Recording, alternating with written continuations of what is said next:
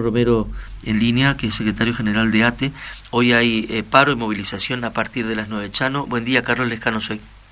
Hola, ¿qué tal? Buen día, bienvenidos. Con, eh, contame cómo, cómo, cómo es la convocatoria, es a las 9 en la Plaza Cabral, ¿no es cierto? A las 9 horas en la Plaza Cabral. Sí. Eh, empezamos a, concentrarnos ahí para tratar de partir entre las 9 y media y 10.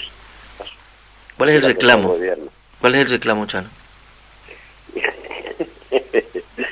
Eh, a nivel nacional es el reclamo el no pago al Fondo Monetario Internacional.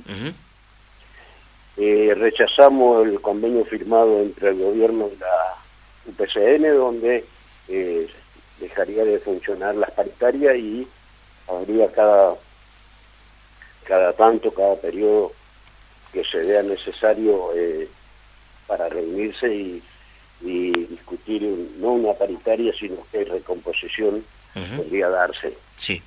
Nosotros eso rechazamos y por supuesto el cumplimiento del gobierno de pasar a los trabajadores que estaban contratados, precarizados y demás planta permanente, que no se cumplió.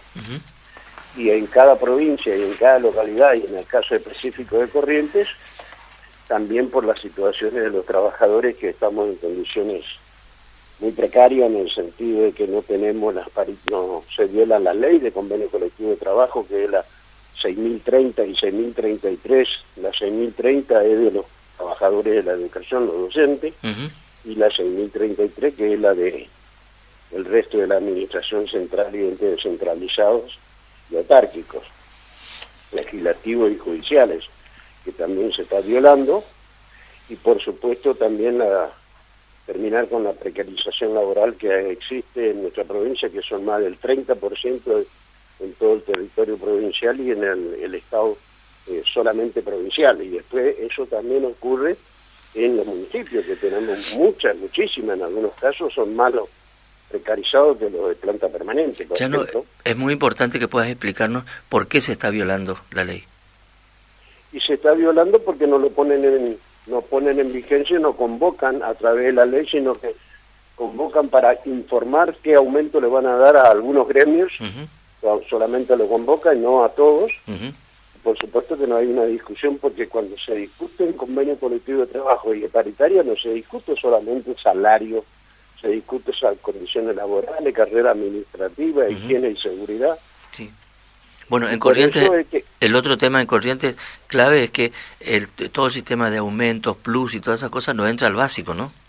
No solamente al básico, sino que se está pagando en cuotas los sueldos. Mm. No se olviden que acá ellos denominan primer plus, plus refuerzo de plus y demás, y, pero terminan pagando en tres cuotas.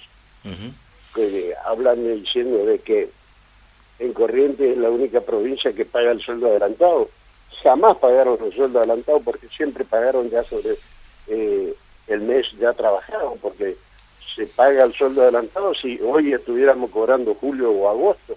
Eh, entonces se podría decir eh, que se paga el sueldo adelantado, pero que te paguen después el 26 de cada mes y que te terminan pagando el día 30 y a partir de ahí cada día o 12 días te pagan la, la primera y segunda, la segunda y tercera cuota. Claro. Eh, y después eh, pues, funcionar, funcionar, por ejemplo, la obra social de los trabajadores estatales, donde estamos los municipales, todos los sectores del Estado provincial. Yo creo que una de las grandes tareas que vienen es tratar de lograr una ley de, de sueldos, ¿no es cierto?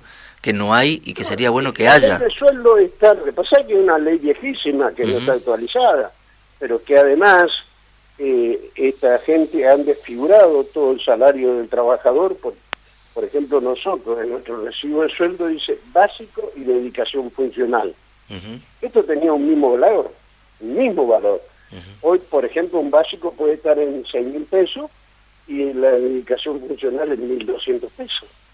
Entonces esto también se ha deformado porque el, el, salario básico del trabajador se compone de básico más dedicación funcional. Eso es el, el salario del trabajador de acuerdo a cada una de las de los del estado de la carrera administrativa que es donde se pone la clase y la, la, categoría.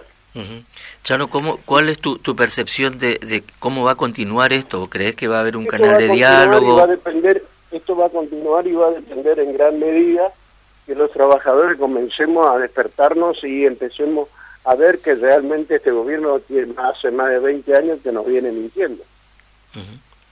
Y, y, por ejemplo, es en Corrientes estamos en, teoría, estamos en un Estado democrático, estamos en un Estado democrático donde todos los institutos, los, organismos descentralizados y recaudadores están intervenidos.